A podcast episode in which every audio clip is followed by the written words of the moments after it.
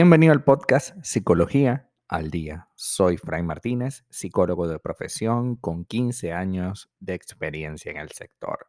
Como pudiste ver en el título de este episodio, hoy vamos a hablar un poco acerca de la manipulación emocional y el gaslighting. Como algunos sabes, la manipulación emocional tiene que ver con esa necesidad que tenemos algunos o, o que tienen algunos de manipular y conseguir beneficios a través de torcer la voluntad de otras personas, ¿no? Em, el gaslighting tiene que ver con ese término muy usado en el que básicamente la persona que recibe el gaslighting vive con miedo a ser em, abandonada por el otro y, en una in- intensa frustración porque el que aplica esta manipulación, este tipo de manipulación llamado gaslighting, constantemente hace ver que ninguno de los pensamientos e ideas de su pareja son válidas. Al contrario, la mayoría de sus pensamientos e ideas son de una persona que está loca, ¿no? Entonces, dicen cosas como, no, pero tú estás loca, yo no dije eso. Sí, tú lo dijiste, tú me dijiste que hiciera tal cosa. No, yo no dije eso. Y él sabe que lo dijo, pero te hace creer que no para que te sientas todo el tiempo incómoda y difícil porque tú digas, pero, pero no, pero empiezas a dudar de tu realidad, ¿no? La persona que ejerce gaslighting manipula emocionalmente a su víctima para que dude siempre de su propia percepción se abstenga o se detenga de emitir juicios y desconfíe siempre de sí mismo. Hoy hablaremos de las fases del gaslighting y de la manera más sencilla, ¿no? Si se puede, si, se pudiera hablar de sencillo, de enfrentar esta situación. Creo que la primera forma de enfrentar esta situación y la única válida es salir corriendo de allí cuando te des cuenta de que la otra persona ejerce este tipo de manipulación. puesto que es una manipulación bastante elevada y con un grado de em, maldad muy elevado, muy grande. A ver, es alguien que te hace creer que tu percepción no es real. Dime si no hay algo más tóxico que eso en una relación. Es que lo que tú piensas no es cierto, es que lo que pasa es que tú te inventas cosas, ¿ves? Tú te inventas cosas. Es que tú, tú te inventas cosas. Terrible, ¿no?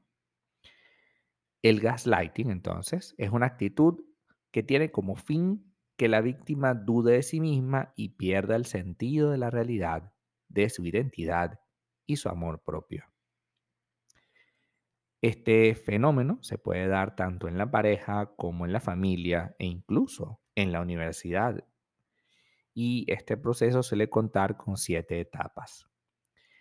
La primera de ellas es consumir a la víctima. Estar siempre a la ofensiva provoca un desgaste de manera constante en la víctima. El objetivo es que ésta se consuma en un estado de pesimismo y angustia, alimentados por las dudas de su percepción y de sí misma, cultivadas por quien le hace el gaslighting, ¿no? Entonces, pero bueno, sí, yo te voy a demostrar que, que tú sí me lo dijiste, voy a buscar, voy a buscar a alguien que me lo diga. Tú sabes que fulana de tal, esa, esa te quiere, esa no va a emitir un juicio serio. Ah, bueno, entonces no voy a hablar. Y así, ¿no? Constantemente vas a decir la frase, "Mm, bueno, ok, está bien, no voy a hablar. Ok, sí, a lo mejor me equivoqué o... Claro, es que tú exageras. Sí, ¿verdad? A lo mejor exageré. Claro, tú exageras. Las cosas no son así. Bueno, yo estoy aquí porque así como haciéndote un favor, ¿no? Pero tú sabes muy bien que, que como tú exageras, pues prácticamente te vas a quedar sola o solo. Segunda etapa, la mentira. El victimario sabe muy bien que está mintiendo. Su narrativa es negativa, basada en presunciones y acusaciones generalizadas. Deja de lado hechos concretos y verificables. Empieza frases o empieza comunicación con, claro, porque por supuesto que como tú eres hombre o como tú eres mujer, claro, las mujeres tienen, a ver, las mujeres tienen como Tú sabes que las mujeres son como, y así, ¿no? Es que las personas de tu familia, tu familia, es así. Es que, claro, es que, a ver, las personas que viven en tal lugar del planeta o las personas que vienen de tal barrio, sí, tú sabes que son así. Basada en negativa en su narración, en acusación generalizada, dejando de lado todo hecho concreto y que podamos verificar. ¿Cómo podemos verificar que las personas de un lugar del mundo sean de tal manera? No podemos, todas, ¿no? Entonces, miente con gran seguridad para que la duda sea efectiva en su víctima, situación que pone a esta última siempre a la defensiva y por tanto a dudar de sus propios pensamientos. Tercer paso, repetir las mismas mentiras. El último objetivo es siempre controlar la relación, sosteniendo una posición agresiva y ofensiva. Generalmente esta posición agresiva y ofensiva es sutil. A ver, yo no te lo quería decir, pero tú no te ves del todo flaca, pues flaca no te ves. No te ves delgada, pero bueno, tú puedes ponerte lo que tú quieras, pero, pero eso no te queda bien y tú lo sabes. Y entonces eso impacta directamente en ti, porque te está diciendo gorda de una, pero sutil. Yo no te lo quería decir, pero bueno, antes que alguien más te lo diga, qué malvado, ¿no? Cuarto paso, condescendencia. La condescendencia del manipulador, producida con habilidad, consigue confundir a la víctima. Proyecta en ella el pensamiento de que el otro, lejos de ser egoísta y malvado, lo que busca es su interés. Con la condescendencia, la víctima puede llegar a sentir que el manipulador relega sus preferencias para atenderle, diciendo cosas como, si no puedes, no te preocupes, yo lo hago por ti. Vamos a, vamos a ir a tal lugar a comprar algo, pero si no puedes, no te preocupes, yo lo hago. Yo lo hago, ¿no? Tranquilo, yo hablo con él. Lejos de que pareciera egoísta, de que quiere hacerlo todo porque no quiere dejar ningún cabo suelto, tú más bien dices, ah, pero mira, está haciendo algo conmigo, ¿no? Quinto paso, codependencia. En esta zona en la, es en la que se siente cómodo aquel que juega el papel de gaslighting, haciendo todo lo posible para que el otro se sienta vulnerable y a la vez dependa de esta persona para poder sobrevivir. Y sexto paso, confrontar y desafiar a la víctima. Sucede que la víctima en algún punto va a refutar, va, va a contradecir las mentiras que le han dicho. Sin embargo, este negará los argumentos de su contraparte y mantendrá sus mentiras, insistiendo que son verdades. La acusará e intensificará sus ataques con el fin que, de que la verdad de los hechos se mantenga siempre distorsionada.